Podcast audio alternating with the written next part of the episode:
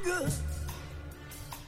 L'ère des gays et des guettes à Lausanne n'est pas révolue. Vous le savez peut-être, le gay de Lausanne, Renato Osler, prend sa retraite après 21 ans de bons et loyaux services.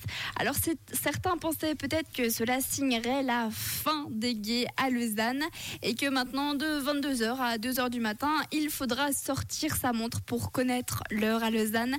Et ça aurait été une bien triste nouvelle, mais que nenni un nouveau gay va pointer le bout de son nez à la cathédrale de Lausanne dès le 1er janvier 2024. On souhaite la bienvenue à Alexandre Schmitt, qui a un bachelor en histoire et en géographie et qui est absolument passionné d'histoire médiévale.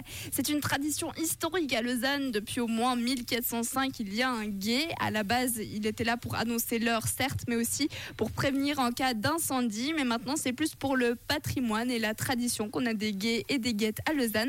Alors Alexandre va dire toutes les heures de 22h à 2h du matin, tous les jours de l'année. Et puis ne vous inquiétez pas, si un jour il est malade, il est entouré d'une équipe de 5 gays remplaçants et d'une guette également.